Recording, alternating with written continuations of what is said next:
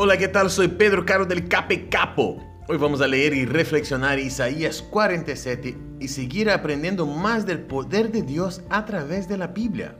Preste atención en el versículo 4, dice, Nuestro Redentor es el Santo de Israel, su nombre es el Señor Todopoderoso. En nuestra relación con Dios somos considerados sus hijos porque Él es nuestro Padre y Creador. Pero no nos olvidemos que el Señor es mostrado en la Biblia también como el único que nos puede salvar del mal del pecado y ayudarnos a vivir una vida santa. Por el simple hecho que Él puede y quiere transformarnos, tenemos que reconocer también que Él es todopoderoso. Dios es amor. Que tengas un lindo día y que Dios te bendiga. Chao, chao, chao, chao.